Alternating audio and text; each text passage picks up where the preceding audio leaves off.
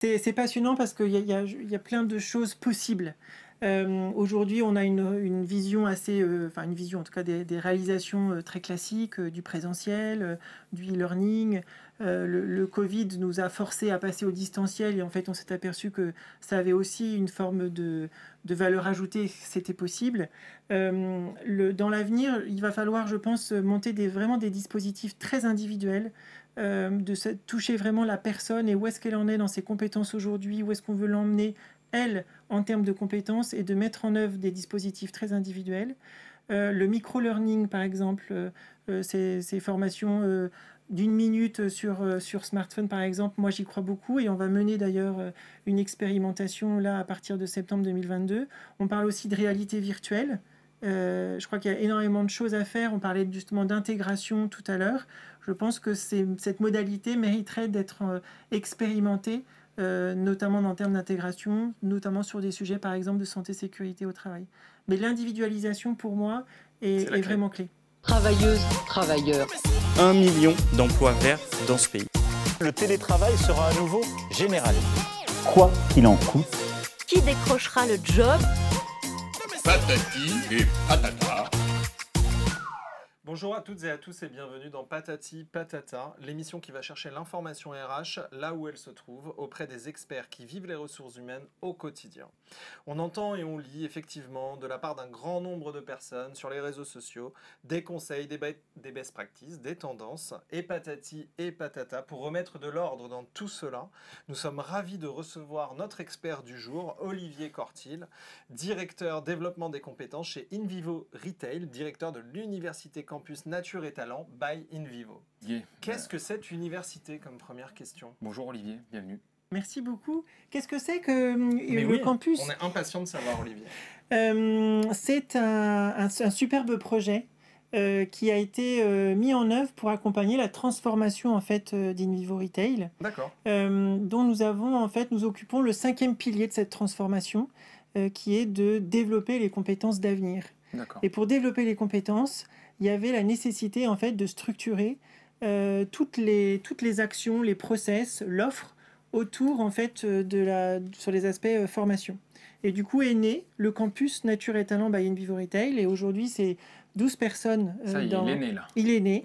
on a déjà réalisé un certain nombre d'actions. C'est 12 personnes dans mes équipes qui, qui travaillent au quotidien, réparties en trois grandes équipes une première équipe qui est en charge du déploiement du plan de développement des compétences de toutes les sociétés qui constituent une Vivo Retail. Donc euh, Gamme Vert par exemple, Jardiland, voilà, Jardinerie du Terroir, BioEnco, etc. Beaucoup de grosses marques. Hein. Ensuite, la deuxième équipe, c'est une équipe qui est en charge de la construction de l'ingénierie pédagogique et qui apporte de l'innovation digitale. Et puis, il y a un troisième pôle euh, qui est en fait un organisme de formation. C'est une société juridique spécifique qui vend de l'action de formation auprès de nos partenaires franchisés, puisque les réseaux de des marques que vous avez cités, ce sont des réseaux mixtes. Nous avons sur les 1600 points de vente 200 points de vente qui nous appartiennent, qui sont in vivo retail, et le reste, en fait, ce sont des partenaires franchisés. Et quand on parle de transformation, il faut accompagner tout le monde, bien sûr nos 4500 collaborateurs, et aussi, et en même temps, euh, les collaborateurs de nos, partenaires, euh, de nos partenaires franchisés. Et du coup, le campus, bah, ce sont ces trois expertises, le, développement de, le déploiement de plans de développement de compétences, l'ingénierie, l'innovation digitale, et puis l'aspect organisme de formation.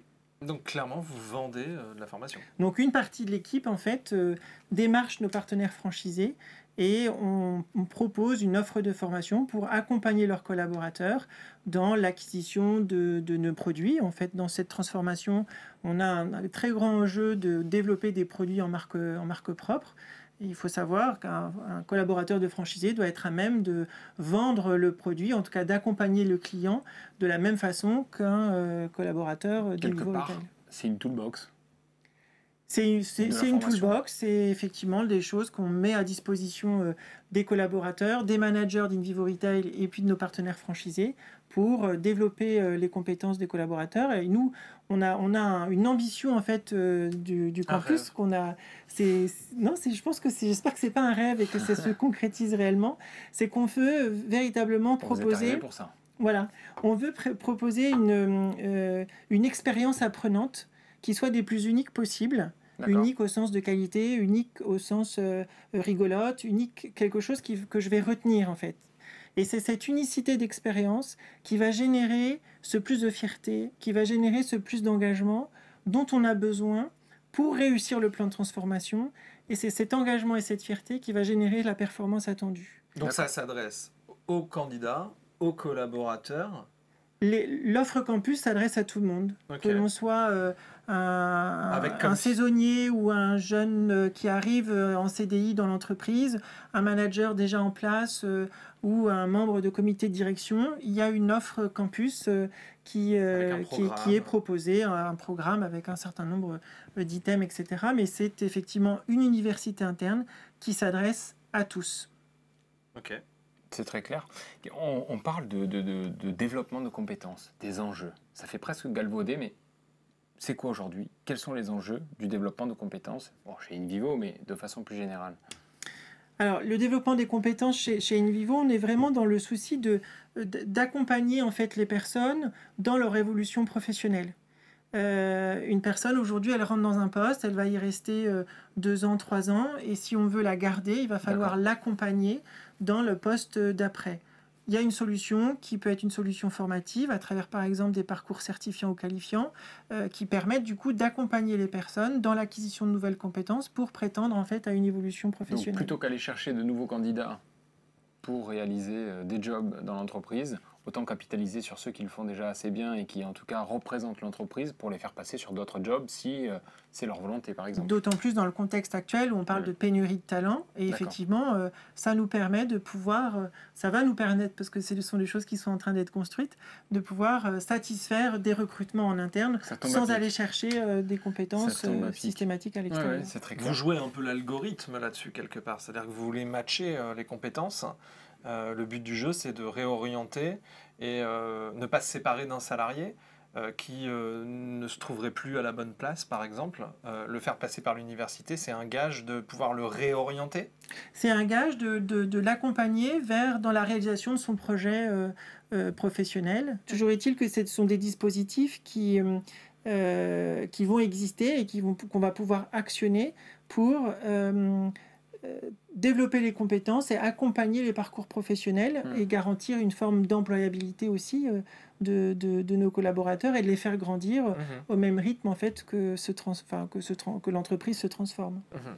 C'est le projet qui vous a fait venir chez InVivo Retail? C'est le projet, puisque la, euh, euh, parce qu'il fallait le créer, en Eh fait. ouais. Euh, mais c'est aussi, en fait, euh, le, la, les, les hommes, les rencontres que j'ai pu avoir euh, dans, euh, au cours du process de recrutement. Et ce que j'ai bien compris, c'était euh, la vraie implication de la direction générale dans cette création euh, de, de, de ce campus Nature et Talent. Et là, j'avais en fait euh, à la fois un projet très enthousiasmant et fantastique, à la fois la garantie que la direction générale allait être euh, motrice euh, et très ambassadrice. Et je me suis dit, je me suis dit va, vas-y. euh, Oui, parce que ça, ça constituait un véritable étage de la fusée, quoi. C'était pas quelque chose Ouais. d'à côté. euh, D'accord. Alors, quels vont être, euh, donc 2022, 2023, avec cette pénurie, euh, quels vont être les enjeux, vous pensez, pour l'université euh, sur l'année qui vient? Alors, on a trois grands programmes stratégiques dans, la, dans, dans cette transformation.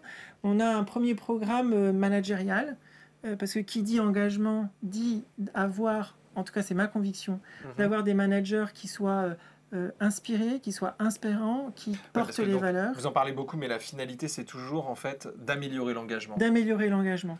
Et un des leviers, il y en a, pour moi, il y en a six leviers d'engagement. Et un, un parmi ces six leviers, il y a la dimension en fait managériale. Et du coup, là, on a monté un programme qui s'appelle One Management, Ouais. qui consiste notamment à former nos 660, euh, 650 managers sur euh, quatre modules de formation à raison de un module par semestre. Donc pendant deux ans, nos 650 managers vont suivre au minimum deux jours de formation sur euh, la culture managériale en fait chez Invivo Retail et notamment leur rappeler en fait les quatre valeurs euh, qui sont socles et qui sont clés en fait dans cette transformation que sont la simplicité, l'audace, l'authenticité et la responsabilité.